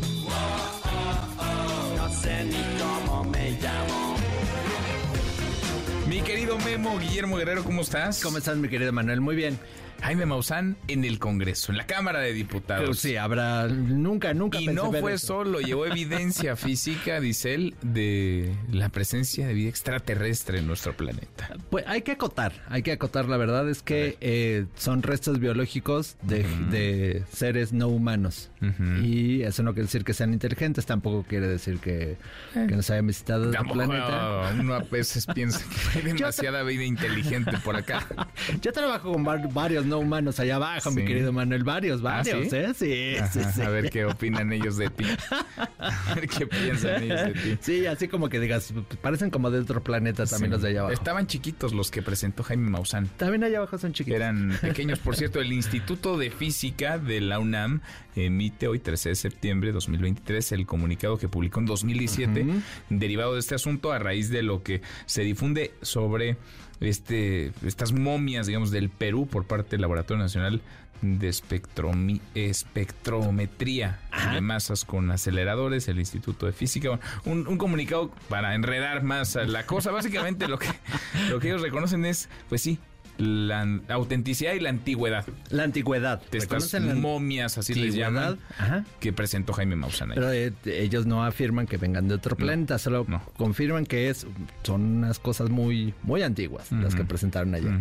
Está interesante eso. Pues La verdad es que nunca pensé verlo, pero como digo ahí en la cápsula, como dije en la cápsula, Hay muchas cosas que yo no pensé ver nunca y están sucediendo. si aquí en México pasó, causó revuelo, en todo el mundo, así, Internet ayer eh, tenía así un montón de grupos de discusión en otros países diciendo que en México tenemos las evidencias. Pues sí. Sí, pues, Pues sí, las llevó Jaime Maussan. Unos eh, extraterrestres. Mi mamá unos marcianitos, feliz. decían algunos. Oye, te- tengo algunos boletos, mi querido Manuel, si me permites regalar. échalos, échalos. Estos no son marcianos. Son para Tierra del Fuego, la obra de teatro, para El Mago con Lucero Mijares, para Queens of Rock en el Centro Cultural Teatro 1, para Vedette vaya a festejar el 15 de septiembre a Vedette y para el multiverso. Si usted quiere saber quiénes son los elencos confirmados para el multiverso, vaya a las redes de Exa y la mejor y ahí ya hay cinco. Yo les voy a decir uno, es Laura León. Ah, pues ya, fácil. Regalado. Ah, es uno, uno por ahí, pero ya busquen los demás. Gracias, Memo. Gracias, Manuel. Guillermo Guerrero, ahora con 13. Pausa, volvemos, volvemos, hay más. Siga a Manuel López San Martín en redes sociales. Twitter, Facebook y TikTok. M. López San Martín. Continúa con la información con Manuel López San Martín en MBS Noticias. Ya estamos de regreso. MBS Noticias con Manuel López San Martín. Continuamos. La hora con 18, revisamos las redes. Qué movida tarde de miércoles. ¿Cómo se mueven las cosas en Twitter? Caemos en las redes. Ahí viene la noche del grito, del grito de independencia, hasta la vuelta de la esquina. El presidente López Obrador arma su fiesta y él decide a quién invita y a quién no. Y el día de hoy, en la mañanera, informó que no va a invitar al Poder Judicial al grito de independencia en Palacio Nacional. ¿Por qué? Escuche la explicación. No tenemos buenas relaciones, es público, es notorio con el Poder Judicial, porque se han dedicado a actuar en contra de la transformación. Nosotros consideramos, aunque se opine distinto, que están en contra del pueblo y que son representantes de la oligarquía, de la minoría corrupta, rapaz. Son como representantes de la delincuencia de cuello blanco y en algunos casos también de la otra delincuencia. No todos, pero sí predominan. Falta una reforma en el Poder Judicial. Son de las cuestiones que quedan pendientes. Ya no me dio tiempo. Bueno, pues sí, el presidente no tiene, no tiene indudablemente buena relación con el poder judicial. Se mueven las cosas. Platicamos hace unos minutos en estos micrófonos con Ricardo Monreal. Monreal que suele caer parado. Ayer fue nombrado por Claudia Sheinbaum coordinador de organización y enlace territorial. Eh, Claudia Sheinbaum que también designó a Dan Augusto López coordinador político. Esto es parte de lo que nos dijo Ricardo Monreal.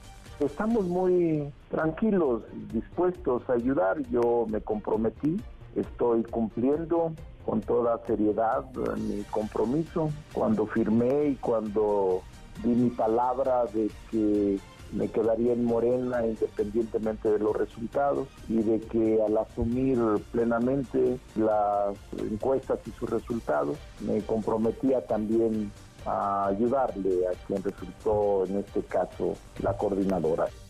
Se queda entonces Monreal, cumple, dice él, su compromiso de no romper, de no irse de Morena. Hablábamos también de lo que ocurre en la Ciudad de México, porque él tomó la decisión de ya no participar, de no competir, de no buscar la candidatura al gobierno capitalino. Le preguntábamos sus razones. Básicamente las resume en un hombre, Omar García Harfush. Cambió la correlación de fuerzas en la toma de decisiones, nos dijo Monreal. Omar García Harfuch no habría renunciado a la Secretaría de Seguridad sin el visto bueno de Claudia Sheinbaum. Es el más cercano a ella. A propósito de Sheinbaum, nombró a Gerardo Fernández Noroña el vocero de voceros de su campaña, todavía no empieza la campaña, pero ya tiene vocero. Gerardo Fernández Noroña nos ayudará, tuitea Claudia Sheinbaum, a coordinar vocerías y al vínculo con organizaciones sociales y civiles. Angélica Melina, Angélica Fernández Noroña, vocero, ya lo había sido en algún momento del PRD hace años, muchos años, más de una década, pero ahora será el vocero, jefe de voceros de Claudia Sheinbaum. Angélica, buenas tardes otra vez. Hola Manuel, muy buenas tardes de nueva cuenta. Es lo que acaba de anunciar hace algunos minutos la eh, pues coordinadora, ya seleccionada coordinadora de su movimiento, del de Morena, coordinadora de la transformación, Claudia Sheinbaum, después de reunirse en privado con los integrantes de la Cámara, de la bancada de Morena en la Cámara de Diputados, también integrantes del Partido Verde y del Partido del Trabajo. Dio un par de anuncios, eh, Sheinbaum Pardo, eh, entre ellos ese de que el eh, pues exaspirante en este proceso interno en, Morena y partidos aliados, eh, Gerardo Fernández Noroña, va a ser su vocero, así que podemos esperar un explosivo manejo de la comunicación de Claudia Sheinbaum Pardo. Vamos a escuchar cómo lo anunció después de reunirse en privado con los legisladores aquí en San Lázaro. Eh, los encargos para Ricardo Monreal, para el Augusto, para el diputado con licencia Gerardo Fernández Noroña ya tiene... Él me va a ayudar en la vocería, va a ayudar en la vocería.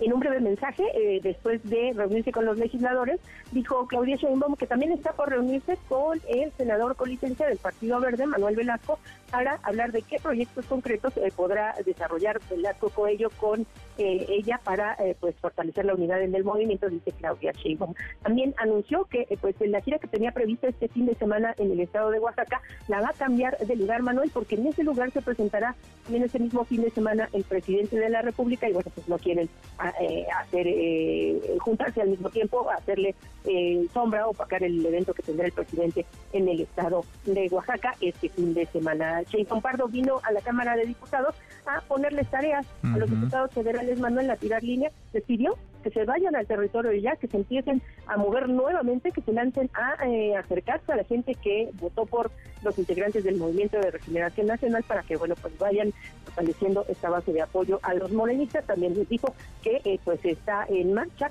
el proceso de cierre de filas con los partidos aliados para consolidar la coalición juntos hacemos historia y el llamado a eh, que empresarios, trabajadores, sindicalizados, a que todo el mundo se sume al movimiento que ella encabezará. Y bueno, pues eh, Claudia Sheinbaum sobre el tema de Marcelo Ebrard, al cerrar esta breve intervención ante los medios de comunicación, insistió en que las puertas están abiertas, no dijo más respecto al canciller Marcelo Ebrard. Mm, También se dijo que a esta reunión, Manuel, sí. habrían asistido todos los marcelistas en San Lázaro, a que algunos de ellos habrían dicho previamente que no estarían acompañándola en esta reunión con Morena. Así las cosas aquí en San Lázaro. Bueno, pues eh, movidas y Claudia Sheinbaum en modo ya candidata. Gracias, eh, muchas gracias, Angélica. A ti, hasta luego. Hasta muy pronto, muy buenas tardes. ¿Cómo va el caos, este bloqueo en periférico? Juan Carlos Alarcón, Juan Carlos, buenas tardes. Está con el diálogo, Manuel, gracias, muy buenas tardes. Para retirar este bloqueo de los carriles centrales del anillo periférico, los integrantes de este sindicato de extinto sindicato de la Ruta 100 que han solicitado a la Comisión Nacional de Derechos Humanos que intervenga para resolver en definitiva este problema que lleva pues prácticamente desde 1995 los eh, eh, en este caso los eh, seguidores o colaboradores mejor dicho del gobierno de la ciudad los colaboradores de la Secretaría de Gobierno que son personas de concertación política pues están dialogando para reabrir poco a poco la circulación y que bueno comienza a fluir de manera rápida la vialidad de tanto hacia el sur como hacia el norte. Recordemos que estas personas eh, desde hace dos eh, horas aproximadamente decidieron cerrar en su totalidad los carriles centrales del anillo periférico a la altura de la avenida Luis Cabrera, donde se ubica la sede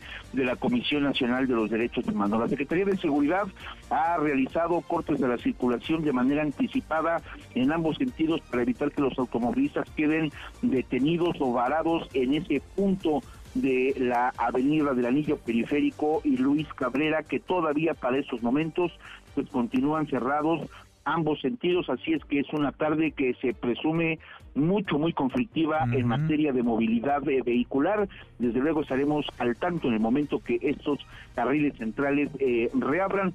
Solamente comentarte, Manuel, si me lo permites, en otro punto de la ciudad, Eje 2 Norte y Avenida de los Insurgentes Norte, que estuvo cerrada también por segundo día consecutivo por, por personal médico, ya se retiró de esta zona esa vialidad quedó ya reabierta, volvió a pasar el Metrobús y bueno, esas son buenas noticias, no tanto lo que sucede en el anillo periférico. Y es el reporte que tengo. Gracias, eh, muchas gracias Juan Carlos. Muy buenas tardes. Muy buenas tardes, paciencia, mucha paciencia si anda por la zona, un caos, un verdadero caos el que hay al sur de la Ciudad de México. Deportes con Nicolás Romay en MBS Noticias. Querido Nico, qué gusto, qué gusto saludarte, ¿cómo estás? Muy bien, Manuel, feliz de saludarte como siempre. Buenas tardes para ti, para toda la gente que está con nosotros. Ayer partido amistoso, selección mexicana. No gana, no gana México. Eh, te pondría el audio de lo que tú nos dijiste, México va a ganar, está obligado a ganar, pues no. México no, ganó, Nico, ya no está obligado a ganar nunca, porque batalla contra quien sea.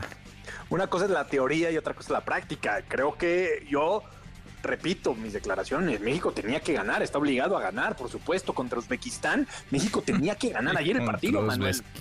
¿Cómo contra Uzbekistán? Bueno, Uzbekistán, Manuel, tú, dominas la geografía Qué cosa, bueno, bueno. Dime dos jugadores de Uzbekistán, Nico. No, complicado, Uno, el, que, el capitán. Eh, no, el portero a lo que te refieres, Manuel. Y México debió haber ganado el partido sin ningún tipo de problema y sufrió muchísimo en varios aspectos, ¿no?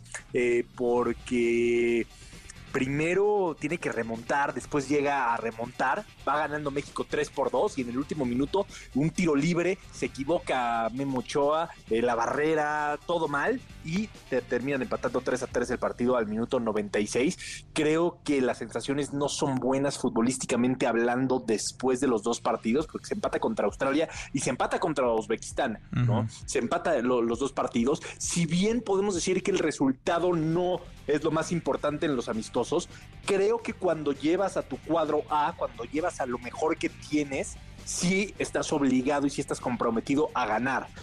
Y eso le pasó al Jimmy Lozano. Para pues mí esta era una gran oportunidad pues de dar rotaciones, de dar oportunidad en todas las áreas del, campo, ¿eh? a jóvenes, de, poner a una nueva generación que a lo mejor está empujando fuerte.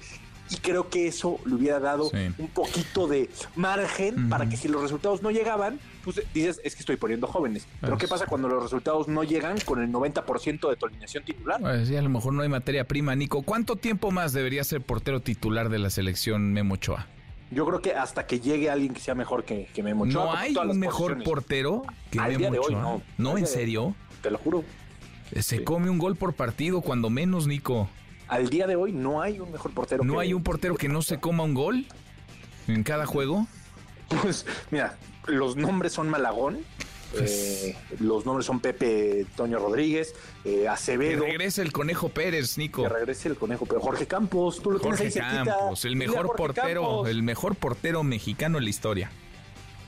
No me dirás que es eh, Memo Ochoa, no me dirás Yo creo que, lo que ha hecho Memo Ochoa en los mundiales ha sido muy importante para, para México. Creo que sí habría que analizar qué hubiera sido de México sin Ochoa en el Mundial de Brasil, en el Mundial de Rusia y en el Mundial de Qatar. Oye, ¿o qué hubiera sido México sin Memocho ayer, por ejemplo? Habría ganado el partido. 3 a 2. Habría ganado el porque se comió el gol del empate al minuto 90, eh, ¿no? Totalmente de acuerdo.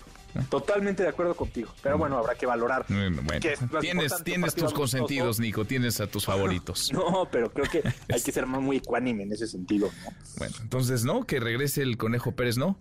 Yo creo que si hay alguien mejor, como en cualquier posición de la cancha, por ejemplo, de lo poco destacable, Manuel, de esta la selección, es que Raúl Jiménez anda bien, metió goles y no fueron de penal. O sea, está el regreso de Raúl Jiménez y va a haber una muy buena competencia interna con eh, el Chaquito Jiménez, con Raúl, con Henry Martin, con Quiñones cuando sea elegible. Va a ser una muy buena competencia interna y eso es lo que se tiene que fomentar en cualquier posición de la cancha.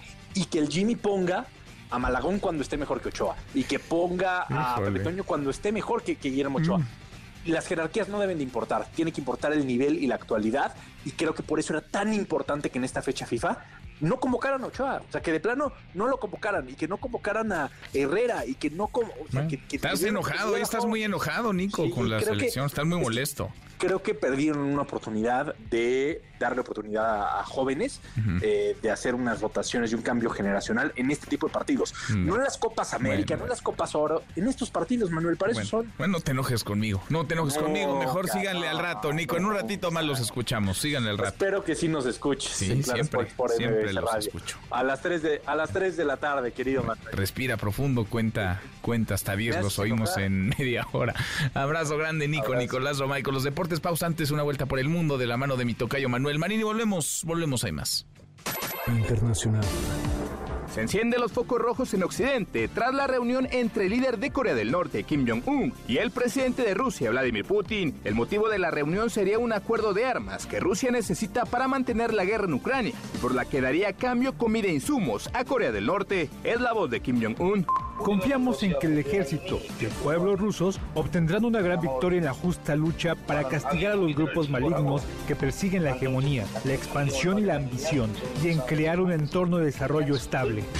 En los Estados Unidos, el ex candidato presidencial del Partido Republicano, Mitt Romney, anunció su retirada de la política para 2025 y afirmó que al interior de su partido ya no creen realmente en la Constitución. Esto en referencia al apoyo que se le ha dado al expresidente Donald Trump. Siga a Manuel López San Martín en redes sociales. Twitter, Facebook y TikTok. M.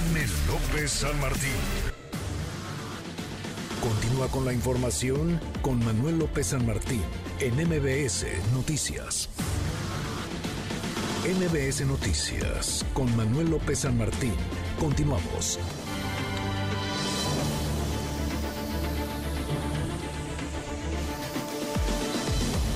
Seguimos, cruzamos la media la hora con 34.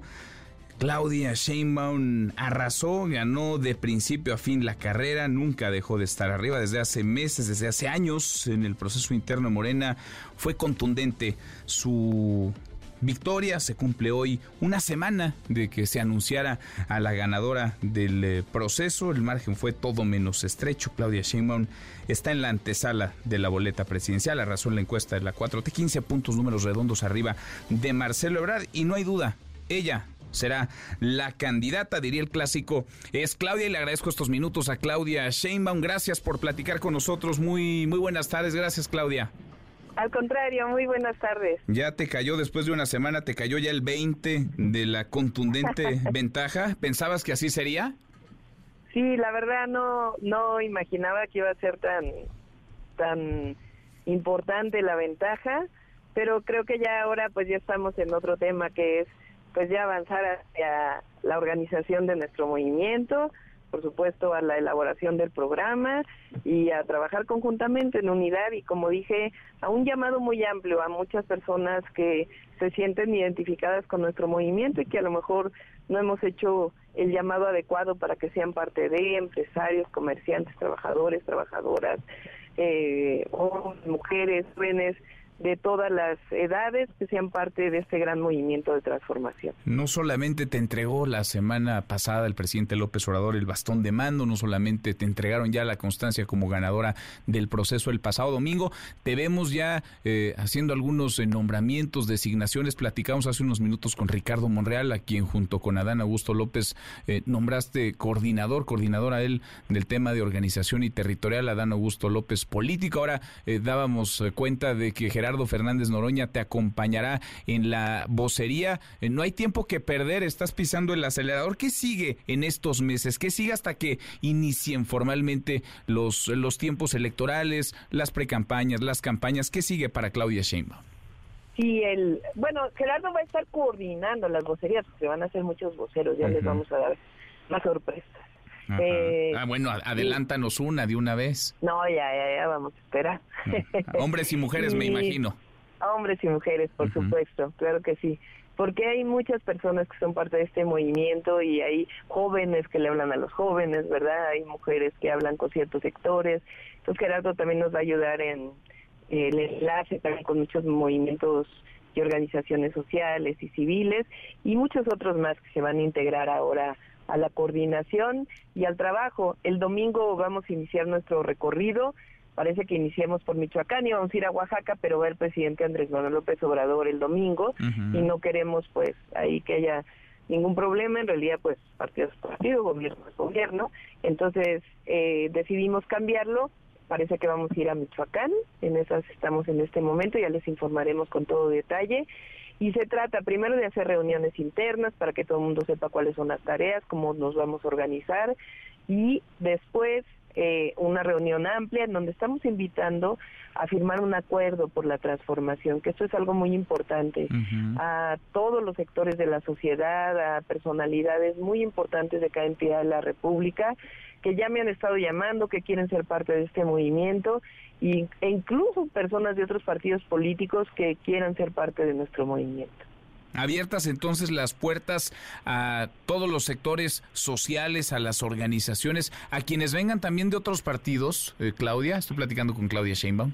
Así es, por supuesto hay que hablar con ellos, pero hay muchas personas que no se sienten a gusto en, en otros partidos políticos, particularmente en el PRI y el PAN, porque a mí el frente opositor en realidad pues es el PRI y el PAN juntos y un poco del PRD que todavía está por ahí, son ellos en realidad y ya no se sienten identificados ni siquiera con el proyecto. Entonces, que están buscando otro espacio y por supuesto que vamos a abrir las puertas del movimiento, eh, siempre pues con esta coordinación política para ver quiénes son, de dónde vienen, también siempre es importante pero muchos empresarios, libres pensadores, religiones, todo. Este es un movimiento muy amplio que quiere que México siga caminando por el camino de la honestidad, sobre todo, de erradicar la corrupción y de seguir caminando para disminuir las desigualdades y la pobreza en nuestro país. Ahora es abrirle las puertas a quienes están afuera y me imagino también eh, invitar a quedarse a quienes están eh, dentro. Nos llamaba la atención, ahora eh, informábamos sobre este encuentro que tuviste con diputadas y con diputados, la presencia de algunos legisladores que serían afines a Marcelo Ebrard o cercanos a Marcelo Ebrard, el diputado Javier López Casarín, por ejemplo, la diputada María José Alcalá, Salma Luébano, estuvieron ahí contigo, estuvieron ahí hoy con contigo. Eh, ¿Ves, digamos, a legisladores que podrían simpatizar con otros aspirantes, cerrado el proceso en la 4T, quedándose en Morena y sumándose a, a, tu, a tu eventual candidatura? Sí, primero, eh, sobre Marcelo Ebrard, es una decisión de él y como yo lo he dicho, las puertas están abiertas hasta que él eh, tome una decisión en todo caso de no querer ya ser parte de Morena. Y a todos los diputados y diputadas, nosotros tenemos, muchos están interesados en seguir siendo legisladores o seguir siendo parte del movimiento. Y fue el llamado que les hice, que este es un movimiento amplio, si estamos abriendo las puertas a muchos que no han sido parte del movimiento, de su formación, pues también a muchos otros que son parte ya y que se sientan que son parte del movimiento. Aquí eh, no se excluye a nadie, al contrario, todos nos hacemos falta. Están abiertas entonces las puertas para él y para otros, pero para Marcelo ahora siguen abiertas las puertas de Morena. Así es, es una decisión de él, no es y de lo que vaya a decir el partido, pero es una decisión de él y para todos aquellos que lo acompañaron en este proceso también. Este es no aquí todos hacen falta. ¿Te, contestó, por cierto? ¿Ya te respondió ese mensaje que le mandaste sí o todavía me, no? Sí me respondió ah. y, eh, y estamos esperando a ver cuál es su decisión. Bueno, eh, ¿cómo te imaginas eh, la contienda? Dos mujeres no hemos visto eso antes, es un momento eh, histórico, es tiempo de mujeres, has dicho tú. ¿Cómo te imaginas la carrera rumbo a 2024 con dos mujeres? Quizás se sume alguien más, no sabemos qué hará Movimiento Ciudadano, pero dos mujeres al menos en la boleta presidencial. Pues primero, qué bueno que haya dos mujeres. Eso quiere decir que México, en efecto, está viviendo un momento de transformación también para las mujeres. El presidente abrió por primera vez a un gabinete paritario y eso ha abierto las puertas para muchas mujeres en distintas entidades de la República. Tenemos congresos paritarios, hoy hay mujeres en espacios de la vida pública que nunca hubiéramos pensado que muy pronto iba a ser así. Eh, hay más mujeres que se han propuesto a la Suprema Corte de Justicia de la Nación, hay una mujer que dirige el Instituto Nacional Electoral. Entonces, por supuesto que da gusto que hayamos todavía más mujeres. Ahora, no solo es un asunto de género, es un asunto de proyecto también. Y para mí, pues, eh, en el PRI, en el PAN, en el PRIAN, pues representan el pasado. Ellos no representan un proyecto de futuro representan un proyecto de pasado que quiere regresar a lo que había en México antes del 2018. Y la gran mayoría del pueblo de México quiere que continúe la transformación. Nosotros representamos no solamente continuar con este proyecto, sino seguir haciendo que México camine erradicando la corrupción, los privilegios y caminando por algo que ya demostró sus resultados es el proyecto humanista que encabeza el presidente Andrés Manuel López Obrador, que demostró que disminuye las desigualdades, que disminuye la pobreza y que le genera derechos a muchos más millones de mexicanos y de mexicanas.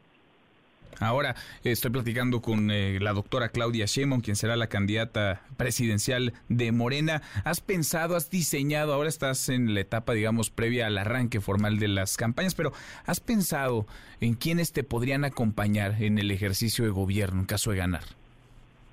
Todavía no tengo eso pensado, pero sí estoy incorporando a muchas personas que las vamos a ir anunciando poco a poco a este gran proyecto de transformación.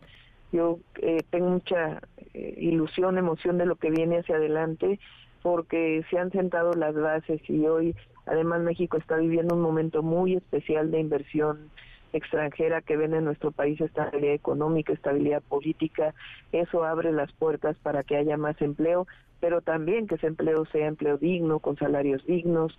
Entonces hay muchas personas que nos van a acompañar y ya las vamos a ir anunciando poco a poco y ya después hacia lo que sea ya el gobierno, pues ya lo anunciaremos en su momento. Bueno, pues iremos siguiendo de cerca, muy de cerca, eh, tus pasos. Por lo pronto eh, se cierra el capítulo del proceso interno. ¿Salieron más, más unidos, están más unidos que antes de arrancado? ¿Cómo ves las cosas tú que conoces mucho desde más las unidos y además con mucho mayor aceptación en, en nuestro país? Creo que las campañas lo que ayudaron fue a difundir los logros del presidente Andrés Manuel López Obrador, lo que representa nuestro pensamiento, nuestro movimiento, en particular en mi caso, qué hice al frente del gobierno de la ciudad y cuáles fueron los resultados, y de mis compañeros también difundiendo la cuarta transformación, y eso ayudó muchísimo porque hoy todavía estamos más fuertes. Ya. Bueno, ya dieron el banderazo de salida también para las eh, gubernaturas, ocho gubernaturas que se renovarán, la jefatura de gobierno, serán nueve entidades las que van a renovar al Ejecutivo. Eh, ¿Tiene Claudia Sheinbaum favorito, favorita en la, en la Ciudad de México? No, eh, va a ser igual encuesta, ¿no? Yo no me voy a meter personalmente a definir, mal haría en definir a una u otra persona. Primero está en contra de los estatutos de Morena y segundo, eh, mal haría yo en tener un favorito, un preferido, una preferida en algún lugar. Este es un proceso en donde las encuestas han mostrado su resultado. Nosotros ganamos 23 gubernaturas, tenemos hoy del movimiento y en la mayoría de ellos, con excepción, digamos, de eh, San Luis Potosí, que gobierna el Partido Verde, pero que es parte del movimiento, en todos los casos fue decidido por encuestas. Entonces, eso es muy importante y así tiene que seguir para todos los puestos de elección popular que se vienen hacia adelante. Bueno, entonces quien resulte, que todo apunta sería Omar García Jarfush o Clara Brugada, va a tener el apoyo de Claudia Sheinbaum.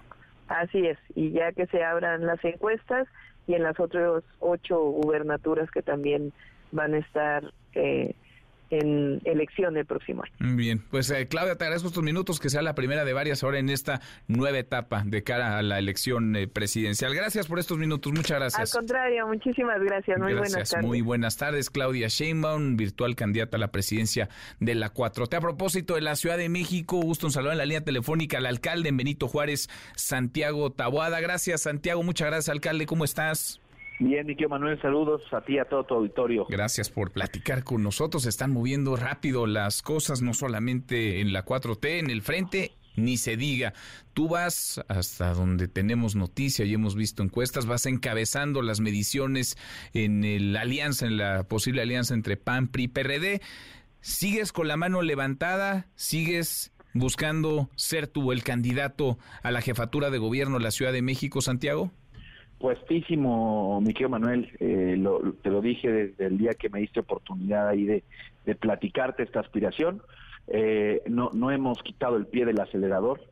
Eh, sin duda alguna, para nosotros es muy importante porque nos parece que tenemos mucho que decir de, de, lo que hicimos en Benito Juárez en estos casi seis años, este, en los resultados, en la convicción de este, de este Frente Amplio opositor, en el cual pues no solamente hoy eh, quiero encabezar, sino tuve oportunidad en el 2021 de ayudar a construirlo con muchos otros actores eh, de la ciudad.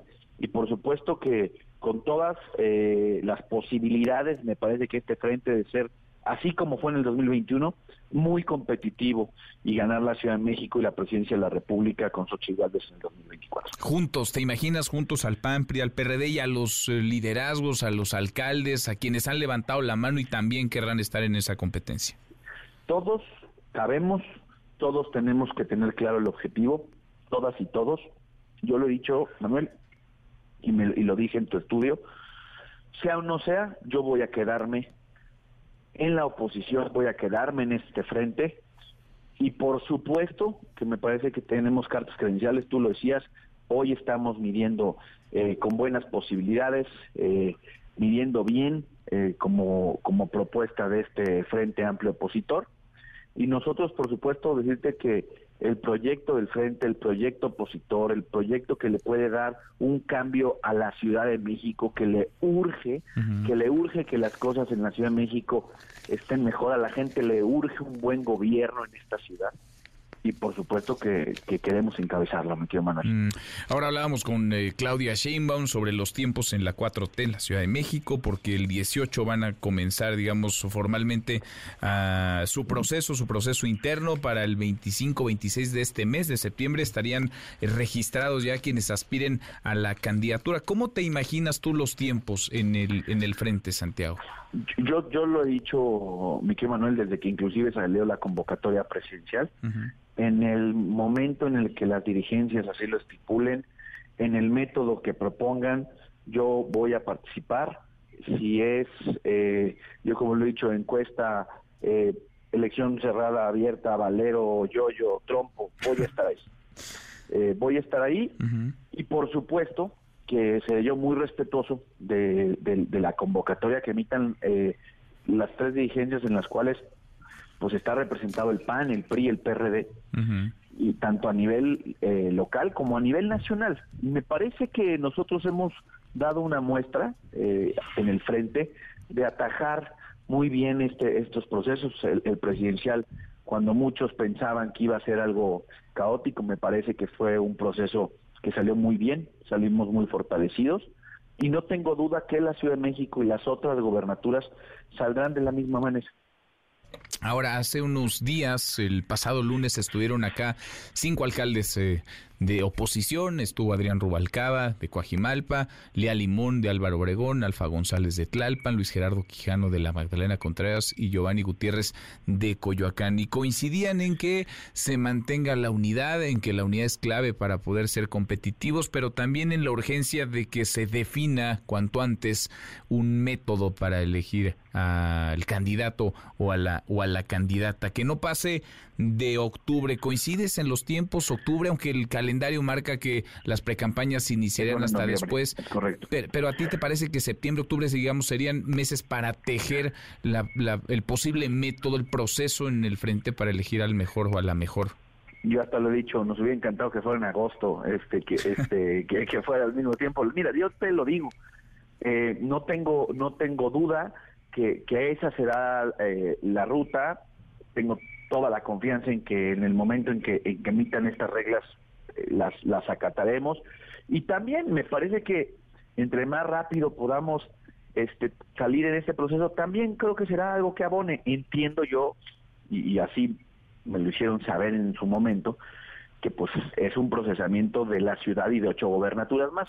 Y estoy convencido que en ese sentido este no, no se tardarán mucho las dirigencias en poder sacar estas reglas. ¿Por qué?